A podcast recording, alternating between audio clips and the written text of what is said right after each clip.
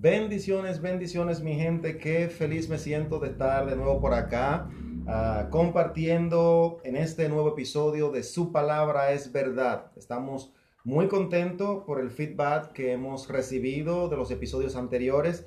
Agradecemos que hayan tomado ese tiempito para escuchar lo que Dios ha puesto en nuestros corazones, de compartir las verdades de su palabra, porque su palabra es la verdad.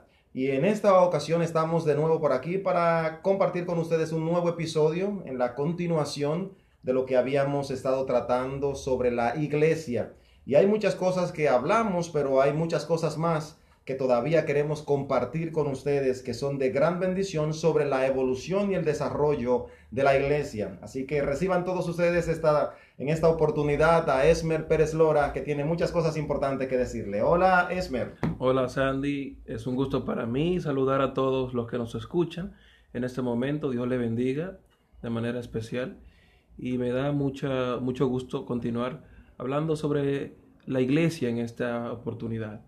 Y en esta oportunidad, tú, Sandy, nos traes algo más, algo nutritivo acerca de la iglesia. Sí, claro. ¿Sabe que nosotros hablamos de la esencia del término iglesia? Tú te expresaste de una manera bien, bien profunda, pero digerible sobre lo que era el término de la iglesia, por lo tanto, la aplicación del mismo. Pero el tiempo no nos dio para desarrollar quizás cómo la iglesia fue evolucionando en el tiempo, desde aquel tiempo en que se funda la iglesia, de que aparece en escena la iglesia primitiva, hasta el tiempo en que los cristianos se disgregaron por el mundo y esa disgregación a veces voluntaria y en otras veces involuntaria produjo la, la siembra, produjo el inicio de nuevas obras que representaban el cuerpo de Cristo. Y cada espacio donde se reúnen un grupo de personas con un propósito de adorar a Dios, eso se constituye en la iglesia del Señor. Pero la iglesia tuvo momentos alegres, pero también momentos difíciles, y es cuando se produce entonces una crisis espiritual y tienen que surgir la reforma protestante. Y hoy queremos quizás explotar un poquito ese tema de la reforma protestante. ¿Qué te parece, Esmer? No, claro que sí, es un tema muy importante, es esencial para toda la historia del cristianismo y representa un antes y después del cristianismo. Eh, toda la historia de la civilización, de la era moderna y de la nueva concepción de la humanidad muchas veces se desprende desde el punto de la reforma protestante. Mucho de lo que vemos hoy en día es, digamos que, desprendido desde ese punto. Claro que la reforma no tiene que ver con el, andar del mundo y las acciones del mundo, pero digamos que la reforma protestante abrió la brecha de la época de, de obscuridad y viene a abrir luz y viene a separar Estado, nación, de iglesia, viene y nace luego, digamos que con la Revolución Francesa, el Estado secular, más adelante, y trae muchos cambios a la humanidad. Y creo que eso es uno de los temas muy, muy, muy, digamos que eh, enfatizados por los que los herederos de la reforma, digamos, de alguna manera. Y que quizás para entender un poco lo, de la, historia de la eh, reforma es importante comprender, en primer lugar, que uno de los reclamos que hacía la Iglesia Católica en, en su poder era la sucesión apostólica. Ellos pensaban que eran los eh, únicos con autoridad, eh, porque se, se, hacían llamar la iglesia verdadera. Ellos eran lo que heredaban a los apóstoles, el Papa, el gran apóstol, el Papa. Eh, pero de cierta manera la iglesia fue corrompiéndose y, y durante mucho tiempo secuestrando la verdad. La verdad fue oculta y vino una época de oscuridad que de, manera muy, muy enfática eh, secuestró la verdad de Cristo, la verdad de la escritura, y eso fue algo que desencadenó luego en una explosión muy grande llamada Reforma Protestante. Efectivamente, y creo que ese, esa época, como tú le puedes llamar, eh, esa época oscura, quizás eh, se desenfocó la Iglesia Universal con el papado y crea un matrimonio quisiera decir doloso, por no usar una palabra quizás un poquito más drástica, pero un matrimonio doloso donde la iglesia empezó a diezmar sus preceptos para encajar con el Estado y el, el, Estado empezó a forzar la iglesia para encajar con sus políticas. Y eso eh, trajo una separación. La iglesia se une al Estado y al mismo momento se separa de la verdad. Y la iglesia separada de la verdad no es la verdadera iglesia. Entonces, todo ese proceso trae como resultado eh, ese cuestionamiento, eh, no solo de Martín Lutero, que es quien sale como punta de lanza de este proceso, sino de otros hombres también que quizás no tuvieron la osadía de Martín Lutero, que quizás una frase muy común de estos días, el poder los aplastó, no le permitió extender sus ideas, pero Martín Lutero ah, hace su genuina rebelión frente a lo que la iglesia planteaba y entonces da como resultado o crea esa puerta, abre esa puerta para que se produzca la reforma protestante. Y esa reforma trajo una nueva expansión de la, de la iglesia a la luz de la palabra. Esa Ah, revuelta que se produce en ese momento, en el siglo XVI, hace que la iglesia vuelva a la palabra. Porque aunque Martín Lutero tenía sus tesis establecidas, la, la planteó muy bien, él las contactó con la palabra, la comparó con la palabra, la, la creó basado en la palabra. Y él se fundamentó en esas tesis, pero eso hizo que otros hombres de Dios también quisieran volver a la palabra por otros cuestionamientos que no eran los mismos de Martín Lutero pero que trajo como consecuencia que el hombre quisiera volver a la palabra.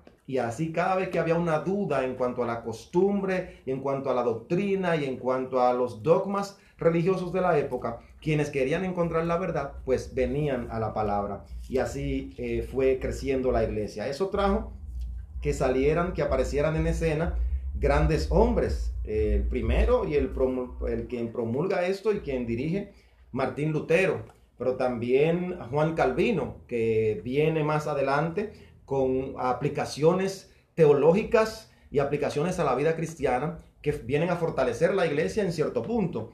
Aparece Zwinglio, aparece John Knox, y quizás esos cuatro son mencionados como los cuatro grandes reformadores, pero yo no quisiera dejar fuera a Jacob Arminius o Jacobo Arminio, para los que son arminianos y que tal vez están escuchando esto, porque aquí no se trata de doctrina ni de teología, sino de la palabra, porque su palabra es la que es verdad. Así que estos cuatro hombres, cada uno en sus áreas de trabajo, representando la iglesia en cada uno de sus espacios, eh, vienen a propulsar al crecimiento y al desarrollo de la iglesia. Y esto trae una nueva generación de hombres que están haciendo la iglesia crecer, pero fundados en la palabra del Señor. Amén. Y creo que es importante ver cómo se desatan esta serie de cosas. Eh, vemos que en principio tenemos una iglesia ignorante, tenemos un pueblo de Dios que está secuestrado, la verdad está secuestrada y no conocen ni leen la palabra, porque la palabra está secuestrada en aquellos que tienen el poder del Estado y el poder de la iglesia, Estado-nación. Entonces, ¿qué pasa? Viene una serie de personas que que en, cierto punto vienen cuestionando el comportamiento de la iglesia. Una iglesia que viene a vender indulgencias, la salvación vendida. ¿Cómo es posible esto en la mente de, Lutero? Es, algo que en cierto punto ya explota, porque en cierto momento, en cierto punto, tú tienes que darte cuenta que la, el abuso de poder quizás... Eh, la, lo que no está en la escritura yo estoy leyendo ahora eh, y, que, que, no concuerda con eso que se está haciendo, es algo que choca y este hombre es movido, es motivado a clavar 95 tesis. En verdad fueron 97 tesis, pero fueron clavadas 95 eh, tesis.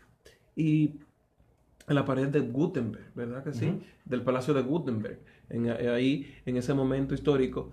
Pero vemos aquí que este es un hombre que nunca había leído la palabra como eh, cuando él decide tener, digamos que esa relación y ese eh, encuentro con la escritura.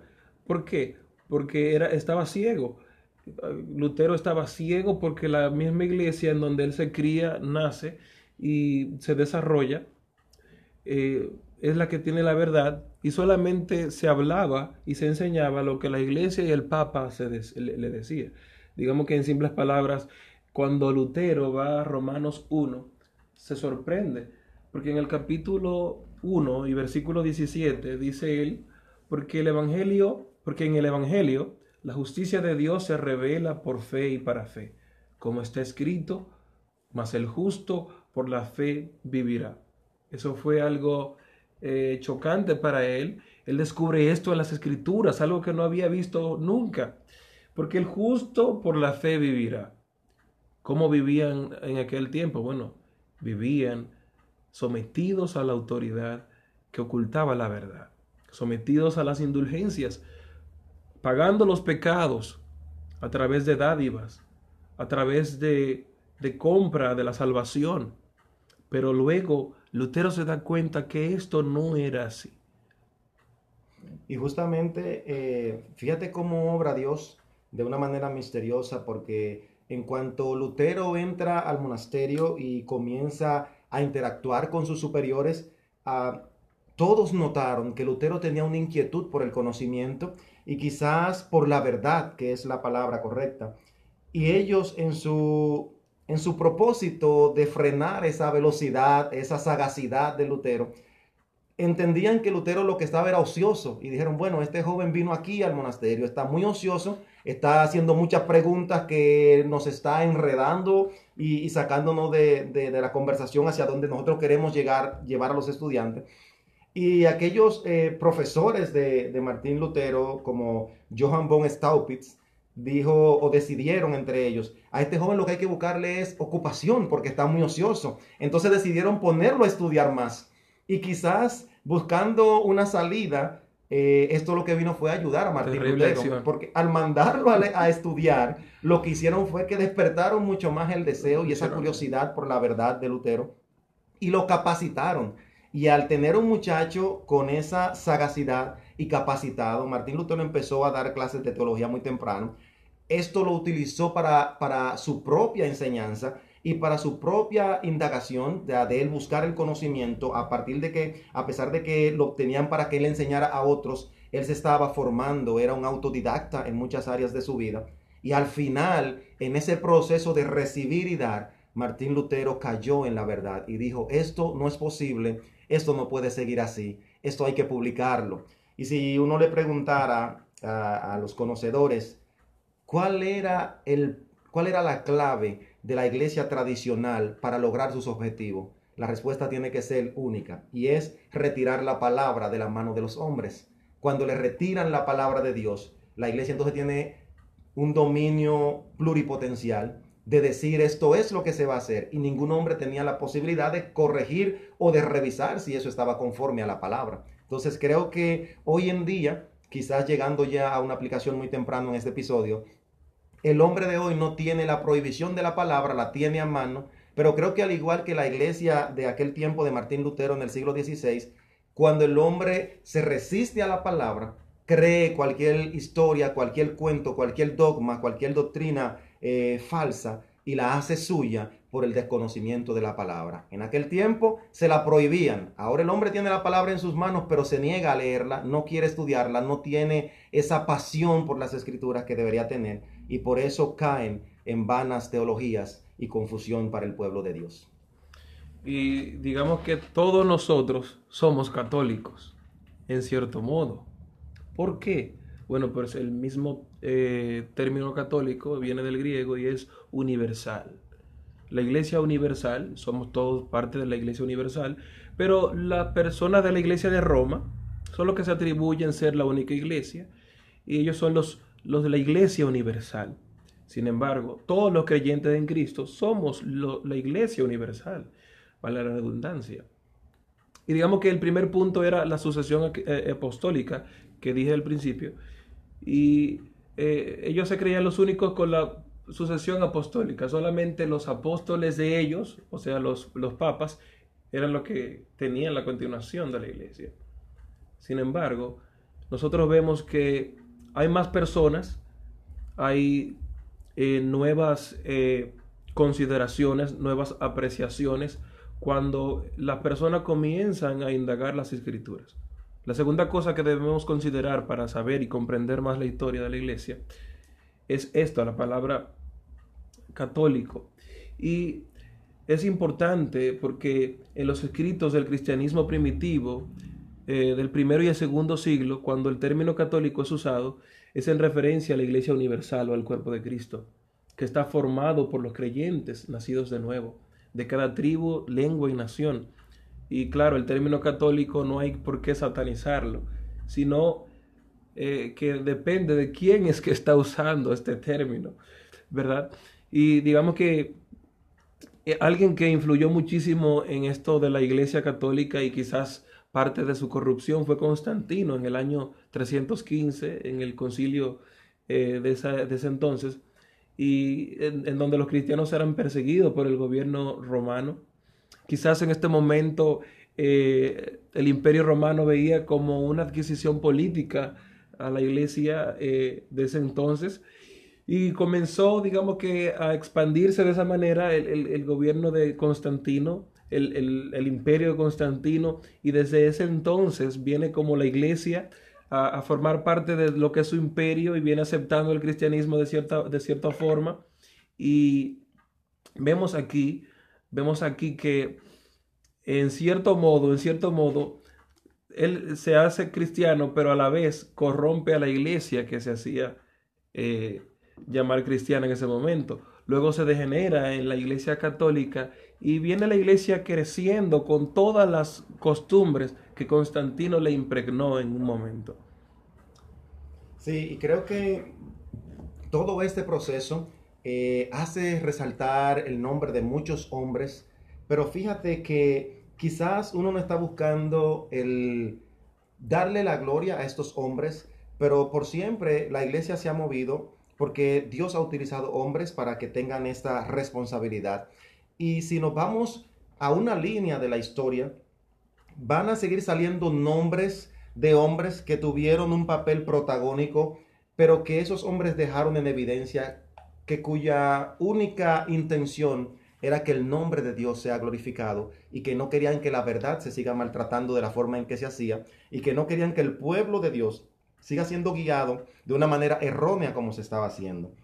Hace unos días revisaba eh, también la historia de Juan Hus y alguien decía, Martín Lutero aparece en escena hace lo que hace, pero él no está solo. Creo que es un artículo de mis hermanos de Desiring God, de Deseando a Dios, y hablan de una serie de hombres que estuvieron antes y que a su punto también defendieron la iglesia en lo máximo. Y ahí estaban esos, esos líderes que diezmaron su vida, el mismo Hus, que en un momento dijo, pueden asar el ganso, pero en 100 años más se levantará el cisne, y ahí entonces... De manera profética prácticamente. y, una profecía tan exacta que una diferencia de unos dos años para que se levantara este gran reformador. Y creo que todavía hoy en día la iglesia continúa, obviamente está fundamentada bajo una promesa de, Dios, de Jesús, dicha a Pedro en, en los versículos que estuvimos leyendo en el episodio anterior de que las puertas del Hades no prevalecerán contra ella. Y, la fundó sobre esa declaración de Pedro de que Jesucristo es el Hijo de Dios. Y creo que todavía hoy en día el sostenimiento de la iglesia requiere de hombres, requiere de, personajes que representen esa verdad, porque la verdad no corre sola, sino que el mandato de esta verdad fue, fue a descansar en el hombro, en los hombros de los hombres, eh, para que ellos sean los que carguen esta verdad por orden de Dios y somos nosotros. Quizás hoy en día nosotros no vamos a aparecer en un periódico, no vamos a aparecer en una revista, no vamos a aparecer en una publicación, pero somos nosotros los, los responsables de cargar esa verdad, que ese, esa manada de líderes que apareció antes de la reforma cargó y que luego los reformadores cargaron y que hoy en día la iglesia sigue estando, sigue prevaleciendo y está descansando también eh, sobre los hombros de hombres trabajadores y que ese hombre puede ser tú, ese hombre puedo ser yo. Y, no quizá puedo, debo y debemos ser nosotros los que le demos seguimiento a esa iglesia que va a prevalecer. Amén. Y digamos que subyacentes a la reforma protestante hay cinco, hay cuatro preguntas o doctrinas básicas en las que los reformadores creían eh, que la iglesia romana estaba en un error. Estas cuatro preguntas o doctrinas son, ¿cómo es salva una persona? ¿Dónde reside la autoridad religiosa? ¿Qué es la iglesia? ¿Y cuál es la esencia de la vida cristiana? Al responder estas preguntas, los reformadores protestantes, tales como Lutero, eh, Zwinglio, Calvino, Knox, establecieron lo que sería conocido como las cinco solas. Sola es tomada de la palabra del latín solamente de la reforma. Estos cinco puntos de doctrina fueron el corazón de la reforma protestante y fue por estas cinco doctrinas bíblicas esenciales que los reformadores protestantes tomarían su posición contra la Iglesia Católica Romana, resistiendo las demandas puestas sobre ellos aún al punto de morir. Oigan esto, aún al punto de morir. Esto fue por la iglesia. La iglesia secuestrada era, era, digamos que, diezmada por la iglesia católica en ese entonces. Y estas personas estaban dispuestas a morir por la iglesia. Y estas cinco doctrinas esenciales de la reforma protestante son la sola escritura, o solamente la escritura, la Biblia, sola gracia, o solamente la gracia, eh, o sea, solamente salvos por gracia, la sola fide, solamente por la fe, solus Christus, en Cristo solamente hay salvación, solideo gloria, solo a Dios la gloria. Estas cinco doctrinas esenciales transversales de la reforma fueron los puntos que los eh, reformadores eh, enfatizaron y fueron como ese, ese gran pilar, ese gran baluarte que ellos expusieron. Y digamos que la sola escritura nos dice que esto afirma la doctrina bíblica de que solo la Biblia es la única autoridad para los asuntos de fe y práctica. La escritura y solamente la escritura es la norma por lo cual todas las enseñanzas y doctrinas de la iglesia deben ser medidas como Martín Lutero declaró tan elocuentemente cuando se le pidió retractarse de sus enseñanzas, que se me convenza mediante testimonios de la escritura y claros argumentos de la razón, porque no le creo ni al Papa ni a los concilios, ya que está demostrado que a menudo han errado, contradiciéndose a sí mismos por los textos de la Sagrada Escritura que he citado, Estoy sometido a mi conciencia y ligado a la palabra de Dios. Por eso no puedo ni quiero retractarme de nada, porque hace, hacer algo en contra de la conciencia no es seguro ni saludable. No puedo hacer otra cosa. Esta es mi postura. Que Dios me ayude. Amén. Esto fue algo totalmente en contra de estos líderes. Sola gracia eh, nos dice que la salvación es solamente por la gracia. Esto afirma la doctrina bíblica de que la salvación es únicamente por la gracia de Dios y que somos rescatados de su ira por su gracia solamente. La gracia de Dios en Cristo no es solamente necesaria, sino que eh, es la única causa eficiente de la salvación. Esta gracia es el trabajo sobrenatural del Espíritu Santo que nos trae a Cristo, al librarnos de nuestra esclavitud del pecado y levantarnos de la muerte espiritual de la vida eh, eh, espiritual muerta en que estamos. La sola fide, solamente por la fe, la fe en Jesucristo, la fe. Esto afirma la doctrina bíblica de que la justificación es por gracia solamente a través de la sola fe en Jesucristo únicamente. Solus Christus, esto afirma la doctrina bíblica de que la salvación se encuentra solamente en Jesucristo, el único camino, la verdad y la vida. Él es la vida misma, el pecado no puede contra él no es por indulgencias, no es comprando la salvación. Y solideo gloria, solamente la gloria a Dios. Amén, amén. Y mira, quisiera cerrar eh, esta parte ya con, con algo que creo que es en lo que todo creyente está de acuerdo. Dentro de la corriente protestante de nosotros, los creyentes en Cristo, nuestras diferentes denominaciones pueden tener algunas diferencias, pero hay algo en lo que todos estamos de acuerdo, y es en esas cinco doctrinas. Ah, solo escritura, solo Cristo, solo gracia, solo la fe y solo a Dios la gloria. Ahora bien, estamos de acuerdo en esas cinco doctrinas. El problema está en la aplicación de esas cinco doctrinas, porque si no la conocemos, no la podemos aplicar. Todos vamos a estar de acuerdo en que sí, en que solo es la escritura, por ejemplo. todos creemos que la escritura y que solamente de la escritura brota la verdad, como es nuestro ah, podcast, su palabra es verdad. Ahora está el problema de que cómo yo estoy interpretando las escrituras. Yo digo, es verdad, es solamente las escrituras, pero si yo no lo estoy interpretando bien, entonces yo estoy haciendo un mal uso de esa doctrina de solo la escritura. La segunda podría ser solo Cristo. Ahora, si yo no conozco a Cristo, y conoceréis la verdad y la verdad os hará libre. Y luego agrega diciendo, pero si el Hijo os libertare, entonces seréis verdaderamente libres. Para yo decir que solo es a través de Cristo, yo debo conocer a Jesús. Si yo no conozco a Jesús, aplicaría mal esa doctrina. La otra sería solo gracia. Si yo no conozco la gracia, si yo no sé qué es la gracia, y pudiera eh, utilizar un versículo que las arropa a ella y a las demás, que es Efesios 2.8. Y lo voy a dejar para el final. Luego dice solo fe. Si yo no sé cómo la fe opera en mí o cómo yo hacer uso de la fe, yo no sabría cómo aplicar de que mi salvación vino por fe. Pero también, si yo no reconozco las cuatro anteriores, yo no tengo por qué entender que solo a Dios debo darle la gloria.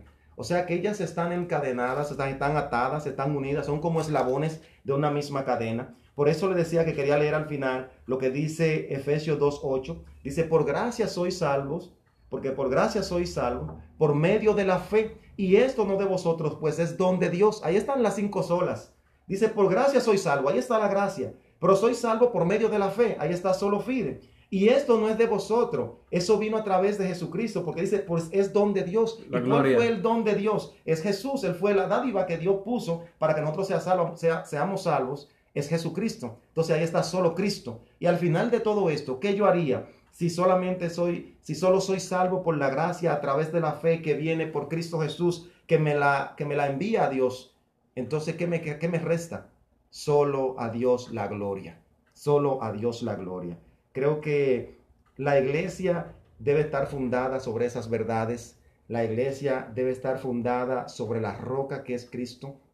La iglesia debe estar fundada sobre esa declaración que hizo Pedro cuando Jesús le preguntaba, ustedes, ¿quién dicen que yo soy?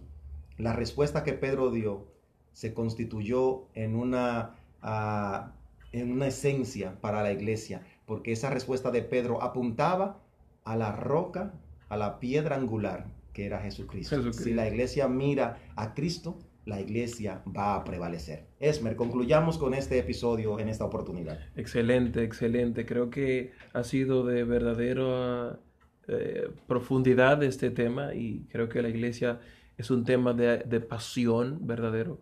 Y creo que es algo que debe ser de edificación para todos ustedes que nos escuchan. Y creo que debemos seguir indagando más de la historia de la iglesia para no repetir aquellas cosas del pasado que hoy amenazan con volver. Y quizás estos fundamentos, cinco fundamentos que hemos hablado de las cinco solas, eh, puedan servirte a ti para mucho, para mucho en tu vida si lo sabes aplicar verdaderamente. Piensa en todo lo positivo, en todo lo bueno que, es, en todo lo honesto que es pensar en esto, valga la redundancia. Piensa en eso bueno que es, son estas doctrinas que verdaderamente te llevarán a la verdad y al crecimiento en Cristo. Hasta un nuevo podcast. Estuvieron con ustedes Sandy Valdés y Esmer Pérez Lora. Dios le bendiga mucho.